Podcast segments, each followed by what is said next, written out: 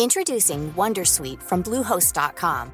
Website creation is hard, but now with Bluehost, you can answer a few simple questions about your business and get a unique WordPress website or store right away.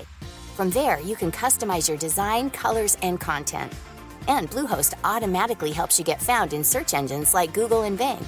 From step-by-step guidance to suggested plugins, Bluehost makes WordPress wonderful for everyone. Go to bluehost.com/wondersuite. Vous voulez un whisky? Ou juste un doigt. Juste un droit. Ils ont semé la terreur, mais aussi la pagaille, dans les têtes, les cœurs et jusque dans les cours de justice où les échos de leurs actes continuent de résonner, les terroristes. Résilience, catharsis, trois années après les attentats de Charlie Hebdo et de l'hypercachère puis du Bataclan, ces mots comme la célèbre devise parisienne Fluctuat nec mergitur portent en eux toujours autant de douleur et la société demande réparation ou au moins que justice soit faite. Mais de présumés terroristes à juger, il n'y en a pas ou presque. Mera, Koulibaly, Abaoud, à l'exception de Salah Abdeslam, tous sont morts. Ne restent que des présumés complices qui ne sont tout au plus que l'affirmation d'une absence. L'actualité, elle, continue d'avancer au même pas que la justice. L'un relaxé, l'autre condamné à 20 ans de réclusion criminelle, Jawad que l'on ne présente plus que sous le sobriquet du logeur de Daesh, et Abdelkader Mera, le frère de Mohamed Mera, le tueur au scooter, seront jugés en appel fin 2018, courant 2019. Entre pression sociale, appel à l'exemplarité et absence des principaux concernés, la justice peut-elle s'exercer sereinement quand elle s'attaque au terrorisme? Pour démêler tous ces nœuds, on ne sera pas trop de quatre au micro de Justin Droit.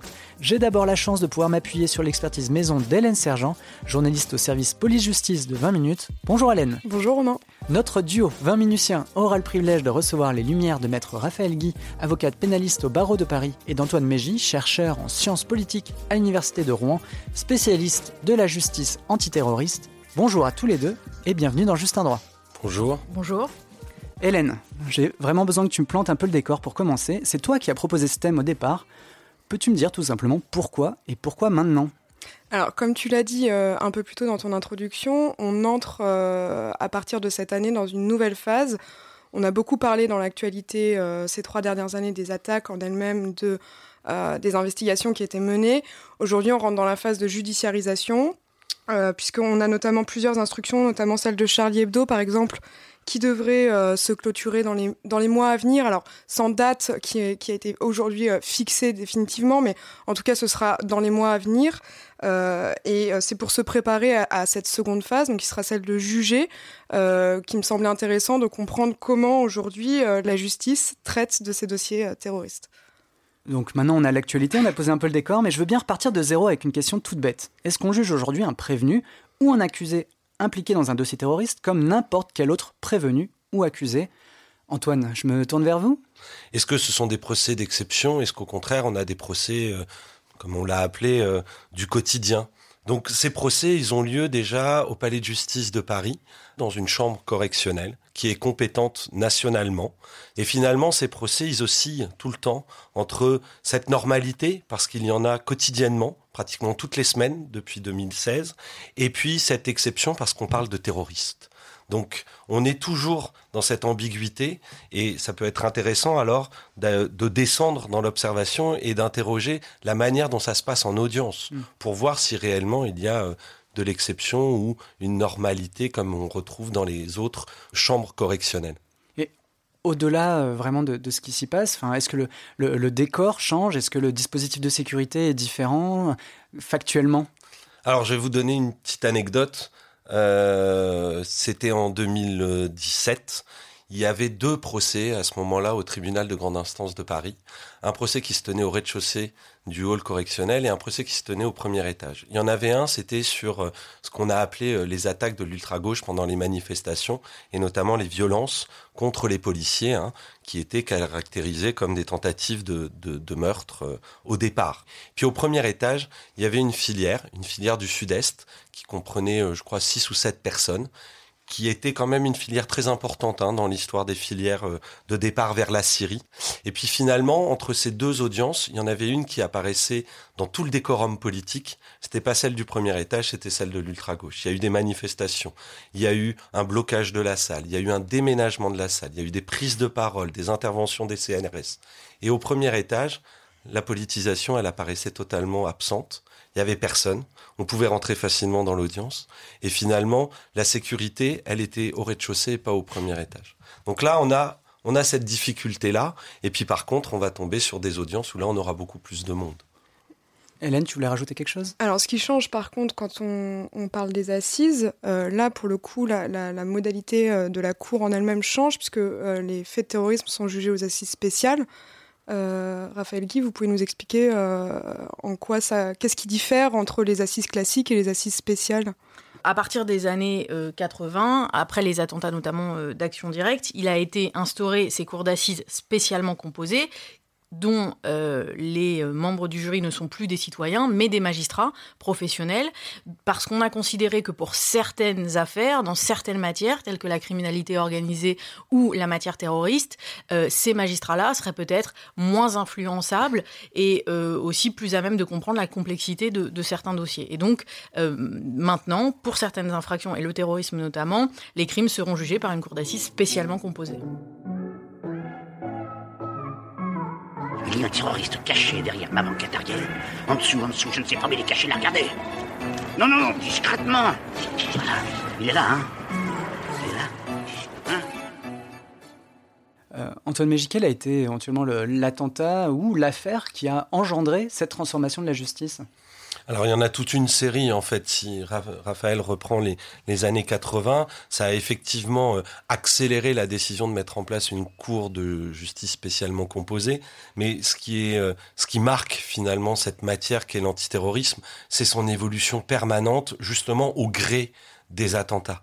Chaque phase d'attentat en France conduit généralement, et cela se passe à peu près dans toutes euh, les démocraties occidentales comme, euh, comme ça va être le cas, à savoir, il y a une phase d'accélération dans les décisions et les changements législatifs. On met en place à chaque fois de nouveaux cadres judiciaires euh, dans cette idée qu'il faut s'adapter à ce qu'on appelle la menace terroriste. Donc c'est finalement une accumulation de tous ces dispositifs. Et effectivement, depuis 2015, on a eu une succession de nouvelles législations qui sont venues renforcer la sévérité euh, sur les procès. En tout cas, moi, j'observe les procès correctionnels. Une des choses aussi, pardon, qui a, qui a pas mal changé ces dernières années dans le, paysage judiciaire, c'est la mise en place des circuits courts, entre guillemets, euh, pour les affaires en correctionnel. Euh, c'est-à-dire qu'on on a mis en place des, un équivalent de, ce qu'on a appelé les comparutions immédiates, mais pour des matières terroristes. Euh, ça, a été plutôt mal accueilli par les avocats, il me semble, Raphaël Guy, au moment de sa mise en place. Euh, notamment, certains mettaient en avant le fait qu'on faisait désormais l'économie de la personnalité. En matière terroriste, les moyens d'enquête euh, dont disposent les services de police sont des moyens qui sont exorbitants du droit commun. C'est-à-dire que les services de police peuvent faire un nombre d'actes attentatoires aux libertés justifié par des besoins d'enquête euh, beaucoup plus importants que dans euh, les enquêtes habituelles. Et ça, c'est justifié à la fois par la menace terroriste et aussi par la complexité de la matière. Mais paradoxalement, euh, dans le cadre de ces circuits courts-là, on va se retrouver avec, c'est pas forcément que le fond des dossiers était particulièrement complexe, mais que les parcours des individus et de ceux qui doivent comparaître à l'audience justifiaient peut-être qu'on règle leur cas un peu plus, de manière un peu plus profonde et en tout cas détaillée que ça n'est fait dans le cadre d'un circuit court. J'ai eu le sentiment que souvent souvent les gens qui comparaissaient à la 16e chambre correctionnelle dans le cadre de circuits courts, c'est souvent des prévenus qui étaient par ailleurs euh, poursuivis dans d'autres euh, cadres euh, et notamment qui attendaient d'être jugés pour, pour d'autres affaires qui eux pour le coup qui elles pour le coup étaient l'objet d'instruction. Donc c'était une manière de régler rapidement un contentieux et ça pour les droits de la défense c'était pas forcément satisfaisant.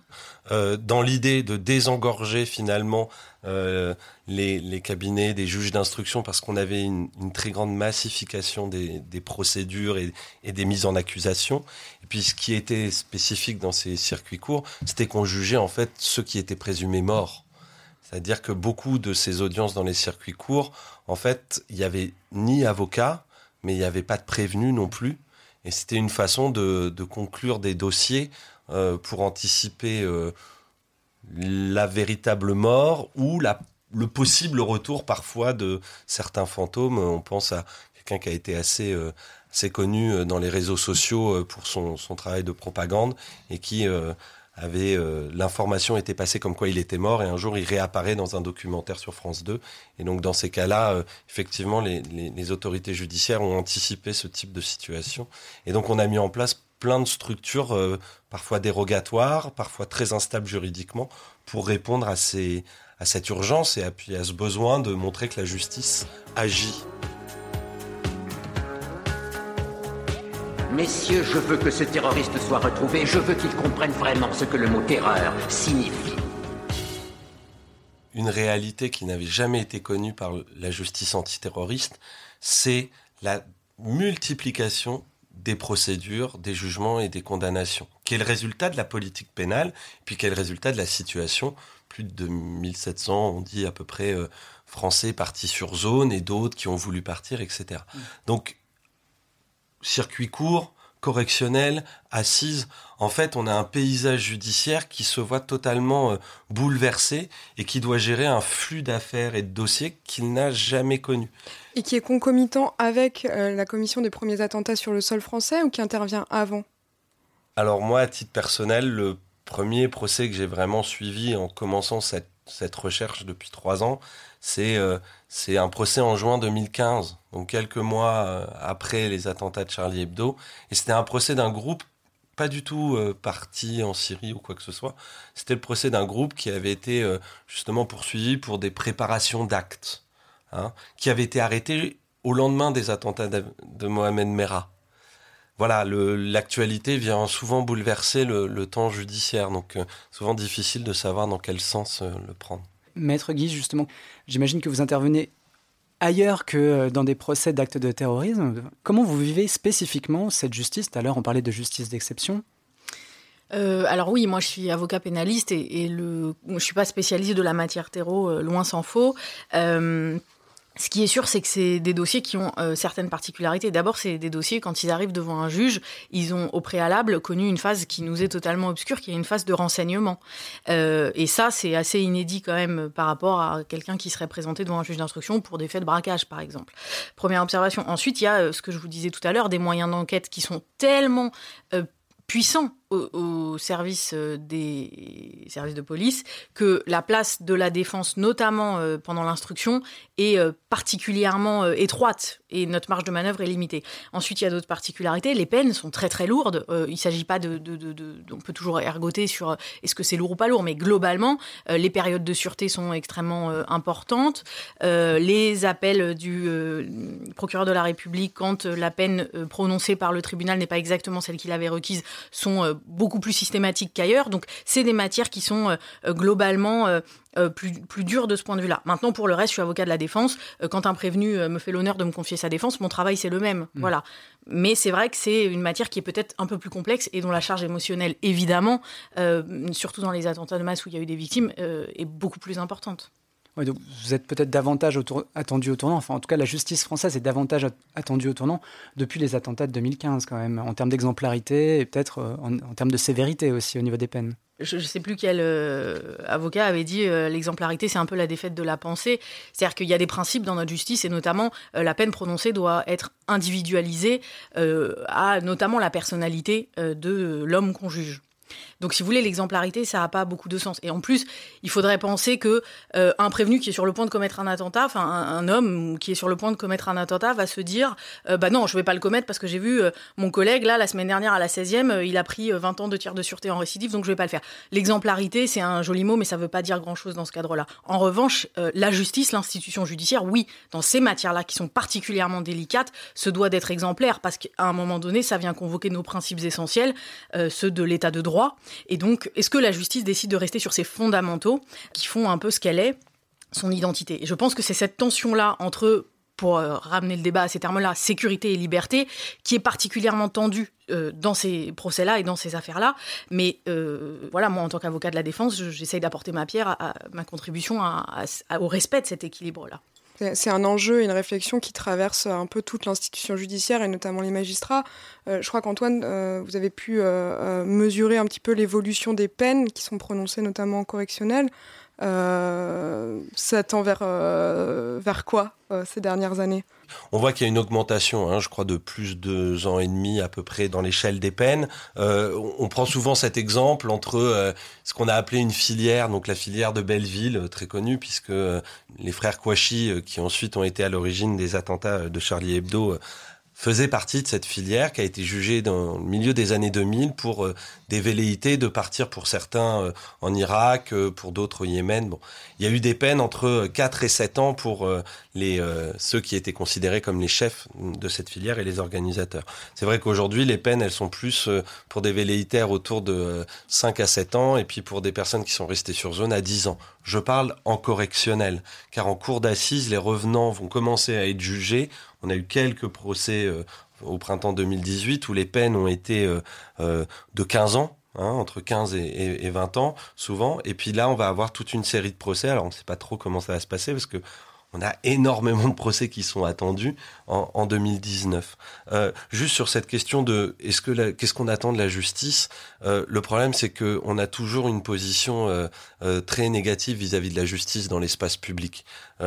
pareil, un exemple, on est en, en fin début 2017 plein début de la campagne présidentielle et on a un, candidat à la présidentielle qui va s'arrêter très rapidement, qui est François Fillon, et qui pendant son entrée euh, politique au journal de 20h de TF1 fait une déclaration en expliquant que euh, c'est quand même fou parce que euh, la justice a condamné il y a quelque temps un djihadiste parti en Syrie à 7 ans de prison et qu'on sait très bien que dans 3 ans il va sortir et que 7 ans de prison pour avoir combattu la France en Syrie alors la première question, c'est est-ce qu'il a combattu la France en Syrie? Mais d'avoir combattu en Syrie, ça mérite plus. Et en fait, ce procès, on, l'a observé avec des collègues. Et ce procès, il est utilisé dans le débat public comme euh, une preuve de laxisme, alors qu'en fait ce procès il montre qu'une personne partie euh, quelques mois en Syrie sans savoir véritablement dans quel groupe elle avait pu combattre avait été condamnée à 7 ans avec deux tiers de sûreté. Donc il n'aurait jamais été libéré au bout de trois ans, parce que les deux tiers de sûreté empêchent toute remise en cause, euh, toute remise de peine, et empêchent tout euh, aménagement de peine. Donc on voit que même avec cette sévérité, on continue aussi à avoir, pour des raisons peut-être euh, électoralistes ou, politiques, partisanes, des positionnements qui sont toujours de mettre en justice la justice. Quoi.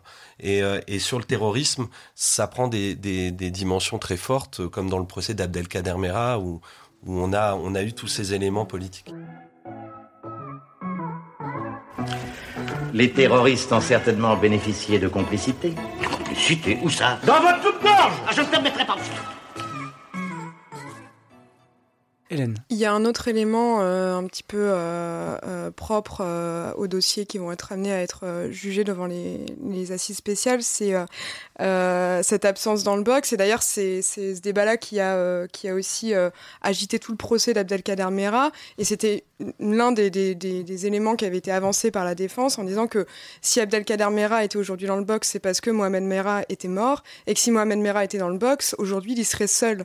Euh, donc ça, c'est aussi un débat qui va probablement agiter les, assises spéciales dans les, mois à venir.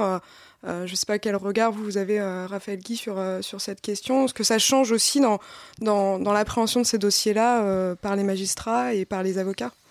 Oui, effectivement, euh, cette question, elle est très délicate. C'est toutes ces hypothèses où on fait un peu un procès par défaut, sans le principal protagoniste. Et euh, ce qui est difficile dans ces cas-là, c'est qu'on a un peu le sentiment euh, que qu'on fait un procès pour les victimes, avec cette idée que forcément elles seront déçues et que forcément la justice ne leur apportera pas l'ensemble des réponses aux questions qu'elles se posent et qu'elles seraient en droit d'attendre. Et c'est pas la fonction de l'institution judiciaire que de rendre la justice pour les victimes. C'est pas ça le mandat de l'institution judiciaire. Euh, et puis en plus, je trouve euh, que c'est ce qui est très problématique, c'est que ça entretient les victimes dans, dans l'idée d'un peu de d'une vertu thérapeutique du procès pénal. La catharsis de la justice. Voilà, et que déjà, ça, ça marche très rarement. Si ça marche, bon, pourquoi pas, mais ça ne peut pas être la fonction de la justice. Et a fortiori dans ces procès-là, quand les principaux protagonistes ne sont pas là, bah, euh, il y a une déception évidente. Et, forcément, ça peut pas venir répondre à toutes leurs questions. Donc c'est évidemment euh, une difficulté, c'est probablement une un piège dans lequel il vaut mieux essayer d'éviter de tomber dans la mesure du possible. quel regard vous portez exactement sur bah, les premiers procès de Jawad et du frère de Mohamed Merah, Abdelkader Merah? À titre personnel, ce qui m'a beaucoup marqué sur ces deux procès, c'est vraiment la couverture médiatique, qui en a fait des, des, moments d'audience euh, vraiment euh, centraux. Hein. Euh, alors que ce que nous on observe en tant que, chercheurs depuis 2015, c'est beaucoup d'audiences où il y a du monde, mais beaucoup aussi où il y a personne. Donc euh, voilà. Donc le procès, d'ailleurs, on parle du procès Jawad et du procès Mera. Hein. Donc euh, là, vraiment, ça a cristallisé peut-être toutes les euh, toutes les angoisses, toutes les émotions, toutes les peurs, toutes les attentes. ces audiences, elles sont aussi marquantes parce qu'il y avait des victimes et elles étaient extrêmement nombreuses. Donc ça renvoie à tout ce que Raphaël a pu souligner. On a vu apparaître aussi des associations de victimes, et on a vu apparaître une situation finalement euh, totalement inédite. Et, honnêtement, moi, je ne sais pas du tout ce que ça va donner dans les prochaines années, mais les procès euh, de Charlie Hebdo, mais encore plus les procès du 13 novembre et puis euh, les procès de, Nice, là vont mettre l'institution judiciaire dans une situation jamais connue. Peut-être dans les grands procès historiques des, de la Deuxième Guerre mondiale, euh, où on avait autant de victimes, où on a eu tous ces moments euh, d'audience extrêmement, euh, d'ailleurs filmés. Hein. Je, me permets de renvoyer au film qui a été fait sur le grand procès de Lyon de Klaus Barbie. Peut-être que ça va être ces modèles-là qui vont être utilisés, mais là honnêtement, l'institution judiciaire sur le procès Jawad a financé une structure pour que beaucoup de gens puissent y assister avec des caméras, etc. en tant qu'observateur extérieur, j'ai l'impression que l'institution judiciaire est en train de prendre en compte tous ces éléments, mais les attentes des victimes, les attentes de la société vont être tellement fortes que euh, je, ne sais pas si on pourra y répondre. Par ailleurs, sur, le, rapprochement euh, fait par Antoine sur les procès euh, post-Seconde Guerre mondiale et les procès qui, qui, vont arriver, il y a un rapport qui a été remis il y a quelques semaines par un comité mémoriel, un comité d'experts euh, qui avait été diligenté pour, euh, par euh, la déléguée interministérielle aux victimes de terrorisme et qui fait plusieurs propositions sur comment la société aujourd'hui intègre ces événements-là et, comment on améliore la résilience. Et une d'ailleurs des, propositions phares de ce rapport, c'est l'enregistrement des procès, de l'institutionnaliser, de l'organiser pour les, trois, prochaines années, en tout cas euh, voilà, de, participer à la fois aux archives et ils font ce parallèle clairement euh, entre les procès Papon, euh, voilà, les, précédents procès historiques. et ça montre aussi d'une certaine façon que ces procès-là, ces procès à venir, sont à part. d'un complot politique sordide. Je me déclare prêt à soutenir le gouvernement contre toute forme de terrorisme. Alors effectivement, on parle vraiment de, penser un peu les plaies des victimes, et c'est la, dimension cathartique de la justice qui, normalement, ne fait pas partie des missions euh, de la justice elle-même, euh, devient de plus en plus importante. Et je vais citer euh, une émission qui nous a bien servi lors de lorsqu'il a fallu préparer justement cet épisode de Justin Droit, et il faut lui rendre honneur. Hein. c'est un épisode du Grain à moudre hein, sur France Culture, où l'une de vos concerts, Maître Raphaël Guy, donc Maître Marie Dozet, soulignait le manque de pédagogie des avocats de la partie civile auprès des victimes, qui ne sont parfois ni familière euh, au droit euh, de l'accusé à garder le silence, ni à son, droit de, euh, du fait que bah, le doute doit lui profiter en toutes circonstances. Oui, alors évidemment, elle a parfaitement raison, Marie Dosé, quand elle dit ça.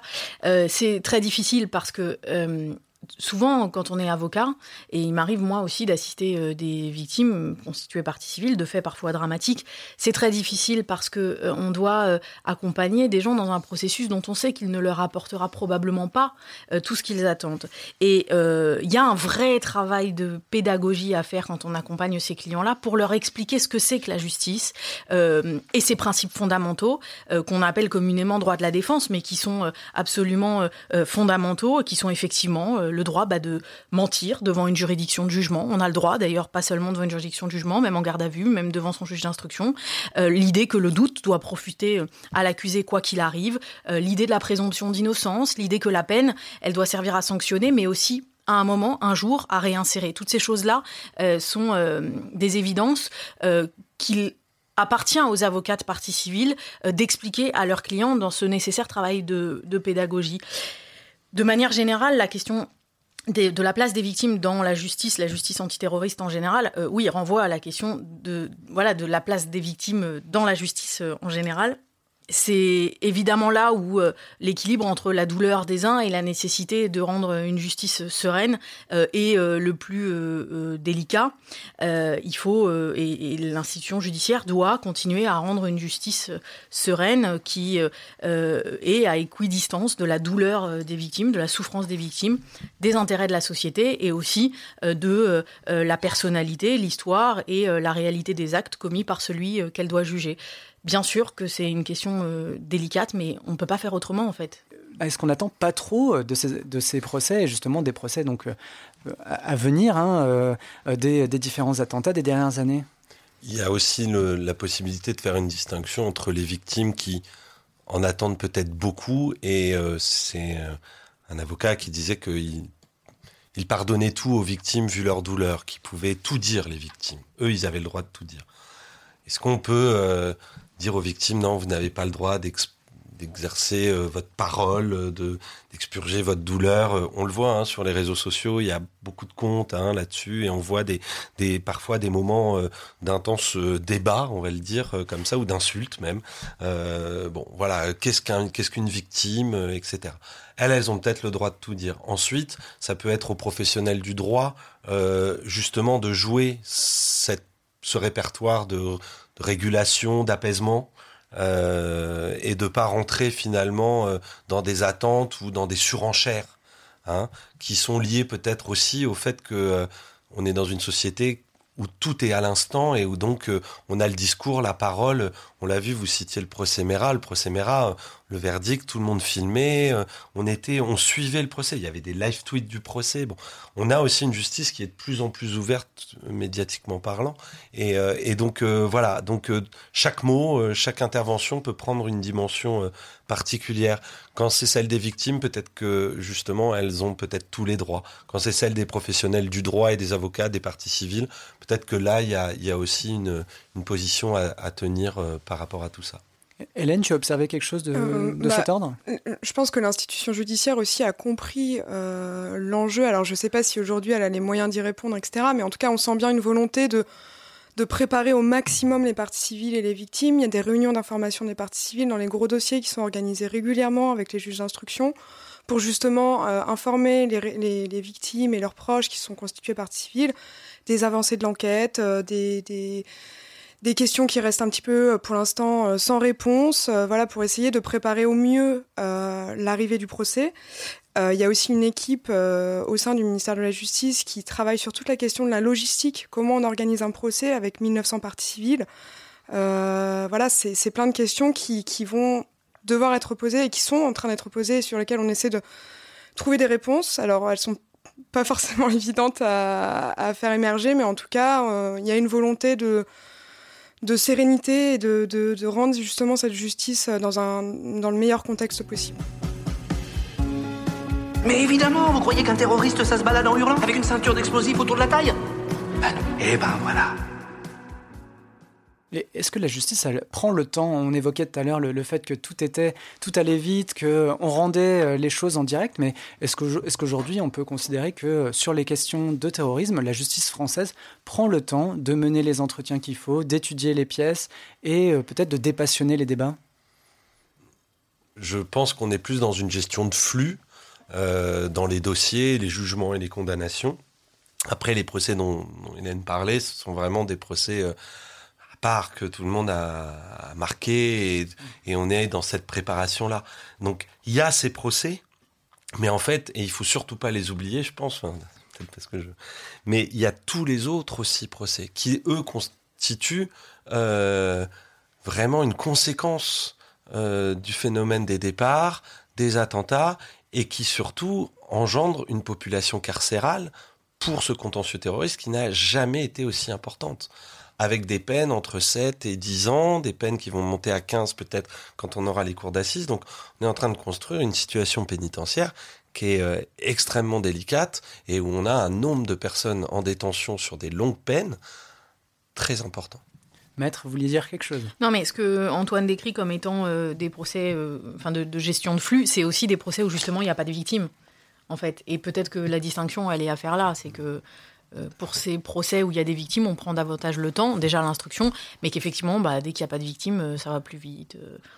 Et sur les, questions de détention, on, on, parlait d'une justice d'exception dans son exécution, mais qu'en est-il après? Euh, On parlait de nombre, mais est-ce que dans le traitement ensuite des peines, euh, il y a un traitement qui est lui aussi de l'ordre de l'exception? Alors pour ce, ce, cette infraction qui s'appelle l'association de malfaiteurs terroristes, euh, dans la plus grande majorité des cas, elle sera placée en détention provisoire. Voilà, il y a des gens sous contrôle judiciaire, mais globalement, la prison est bien davantage que, que dans d'autres matières la norme. Première chose.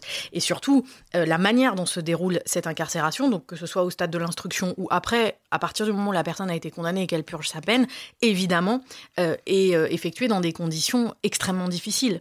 Euh, en détention, alors déjà, les prisons françaises, c'est pas la panacée, mais alors quand en plus on a un mandat de dépôt, c'est-à-dire un titre de détention avec cette étiquette terroriste collée sur l'épaule, là, les choses deviennent encore beaucoup plus compliquées. on a un accès limité à un certain nombre d'activités. Euh, on fait l'objet euh, d'évaluations de prise en charge qui sont plus régulières, ça c'est probablement euh, souhaitable et intéressant, mais c'est des conditions de détention qui sont plus difficiles. Et c'est pas rare, moi je, je l'ai vu, d'avoir quelqu'un qui au moment de son jugement aura passé euh, quatre ans en détention provisoire à l'isolement. L'isolement, ça veut dire que pendant quatre ans, euh, ce, cette personne-là n'avait pas adressé la parole à quelqu'un d'autre que surveillant des surveillants pénitentiaires, des membres de la direction de l'administration pénitentiaire ou éventuellement son avocat. Et euh, sa famille, quand elle avait les moyens de venir au parloir, parce qu'évidemment, il était détenu à 500 km de chez lui. Mais si vous voulez, sur euh, la manière dont cette personne peut évoluer en détention, parce que à un moment donné, la peine, elle va se terminer, sur les évolutions, sur la capacité de réinsertion, sur la préparation de la réinsertion, c'est évident que plus les conditions de détention sont difficiles, plus les, capacités de réinsertion et les chances de réinsertion, à mon avis, euh, diminuent euh, en conséquence. Donc c'est évidemment des détentions qui sont euh, plus systématiques, plus dures, plus longue et c'est sans compter sur le fait qu'au stade de l'aménagement des peines, la législation a récemment évolué pour, euh, alors je ne vais pas rentrer dans les détails, mais en gros pour rendre plus difficile euh, les aménagements de peine des condamnés pour ce type d'infraction-là. Donc clairement, euh, de ce point de vue-là, on est devant le constat d'une difficulté particulière et d'une dureté particulière. Or, euh, il ne faut pas oublier que la peine, elle a une utilité sociale. Elle doit euh, notamment permettre à la personne de se réinsérer. Et cette utilité sociale-là semble complètement euh, inexistante pour ces infractions-là. On dirait que c'est une pensée à, à court ou moyen terme, mais qu'on ne pense pas l'après, en fait. En tout cas, pas en termes de réinsertion. Hélène? Je vais encore prendre euh, le cas emblématique du, du 13 novembre, mais euh, on a beaucoup parlé des conditions de détention de Salah Abdeslam, et c'est une inquiétude qui traverse aujourd'hui également les associations de, victimes et les différentes parties civiles. On, sait que l'instruction va prendre beaucoup de temps, qu'il y a de fortes chances pour qu'il fasse les 4 ans de détention provisoire à l'isolement, filmé euh, 24 heures sur 24 à Fleury-Mérogis dans quel état, dans, quel, euh, dans quelles conditions est-ce qu'il va arriver à l'audience le jour de l'ouverture du procès? Ça, ça inquiète beaucoup les parties civiles. Et ces questions de détention, elles ont un impact forcément ensuite sur la sérénité des débats euh, dont on, parlait un peu plus tôt. Si on ajoute à cela l'attentat contre le casino Tivoli, on ne peut s'empêcher de penser que quelqu'un en veut à l'honorable monsieur Musard. Antoine, euh, effectivement, on a évoqué pas mal de choses, mais votre matière première, ça reste, euh, si j'ai bien compris, euh, la, correctionnelle sur toutes ces questions-là. Et est-ce qu'on parle assez de, ces procès-là? Moi, j'ai l'impression qu'effectivement, Hélène utilisait tout à l'heure l'exemple, des, exemples assez récurrents, mais qui sont aussi bah, les, procès les plus importants. Est-ce que pour vous, il y a un manque d'intérêt de la part de la société civile et des médias, hein, dont, nous faisons partie, vis-à-vis -vis de ces petits procès du terrorisme? Il y a, une couverture. Si on s'y intéresse, on peut trouver beaucoup, beaucoup de choses dans les médias, sur, euh, sur les sites internet, euh, etc. Il y a une vraie couverture. Euh, il y a des dessins d'audience également de Benoît Perruc. Il y, a, y a pas mal de choses qui sont, qui sont disponibles, mais elles sont dans le flux de l'information Hein. Euh, alors parfois on va faire une histoire parce que parce qu'il y aura l'histoire, parce qu'il y aura aussi euh, le moment de l'audience qui sera important et qui permettra euh, à ceux qui vont la raconter de la faire vivre. Mais effectivement, on, on, ne peut pas être présent à toutes les audiences et couvrir en fait toutes ces histoires. Donc c'est aussi la réalité d'une judiciarisation massive des revenants qui, il faut bien le noter, entre 2015 et 2017 était assez spécifique à la France puisque d'autres pays européens avec moins de personnes et peut-être pas les mêmes attentats sur leur territoire, n'avaient pas choisi cette judiciarisation systématique. Maintenant, certains y sont passés, mais la France a vraiment commencé euh, dès 2015-2016. Mmh. Donc, ils existent, ils sont couverts, on en parle, mais effectivement, euh, on, ils ne font pas la une de l'actualité euh, tous les jours. Qu'est-ce qui a été mis en place exactement chez nos voisins européens, par exemple? On va citer par exemple la Grande-Bretagne, où là, il y a eu euh, des procès de revenants, voire y compris des procès de personnes qui étaient allées euh, combattre chez les Kurdes, euh, parce qu'on considérait qu'ils avaient aussi rejoint un groupe terroriste, ce qui n'est pas le cas en France pour l'instant. En Belgique, au début, il y a eu une prise en charge socio-éducative, puis on a judiciarisé en, en correctionnalisant aussi. En Allemagne, on a fait plutôt une prise en charge socio-éducative dans tout ce qu'on a appelé les programmes de déradicalisation, qui ont été très très investis en France. Hein. C'est le paradoxe, on investit énormément dans tous ces programmes de déradicalisation et en même temps on met en place ce que Raphaël expliquait comme euh, un système euh, dérogatoire, mais en même temps on n'a jamais autant produit d'analyses, mis en place des associations pour essayer de désengager ces, jeunes hommes et ces jeunes femmes, mais on est dans cette tension entre sécurisation à outrance dérogatoire, et puis euh, volonté peut-être d'essayer de, de désengager toutes ces personnes. Bon bah c'était le mot de la fin, vous l'avez compris. Comme chacun de nous, à l'issue de cette émission, la justice peut se donner le temps de la réflexion. Peut-être le doit-elle La vraie question est de savoir si la société civile sera dans les mêmes dispositions. Sommes-nous prêts à assister au procès du terrorisme et à laisser la justice suivre son cours? Avec tout ce que cela implique de silence, de provocation et de ressentiment. Ensemble, nous avons quelques mois pour trouver une réponse avant les procès en appel d'Abdelkader Mera et de Jawad. À 20 minutes comme ailleurs, les médias auront leur propre partition à jouer. En plus de rendre compte, il leur reviendra sans doute de dépassionner les débats et de poser clairement les conditions d'application de notre justice. Mais si la loi du talion et les envies de vengeance sont tues, la douleur des victimes et de leurs proches devront toujours être entendues et respectées, cela va de soi. Antoine Mégy, merci d'avoir pris le temps de vous joindre à nous à toutes fins utiles. Je rappelle que vous êtes chercheur en sciences politiques à l'Université de Rouen et spécialiste de la justice antiterroriste. Merci. Avocat pénaliste au barreau de Paris, maître Raphaël Guy, nous sommes ravis également de vous avoir eu à notre micro. Merci encore. Merci à vous. Je tiens évidemment à adresser des remerciements tout particuliers à Hélène qui a ficelé ce dossier d'une main de maître encore, ainsi qu'à toute l'équipe du service police-justice de 20 minutes qui prend le temps chaque mois de vulgariser avec un béotien profond des éléments fondateurs de notre système judiciaire. En parlant de vulgariser, je vous donne rendez-vous dans trois semaines pour le prochain épisode de Juste un droit. Que vous ayez passé un moment instructif ou pas du tout, n'hésitez pas à nous le faire savoir. Deux options au choix, nous écrire à audio 20 minutes.fr ou nous laisser des étoiles et des commentaires sur la page iTunes de Juste un droit. Rendez votre verdict et que justice soit faite. Vous voulez un whisky? Ou juste un doigt Juste un droit.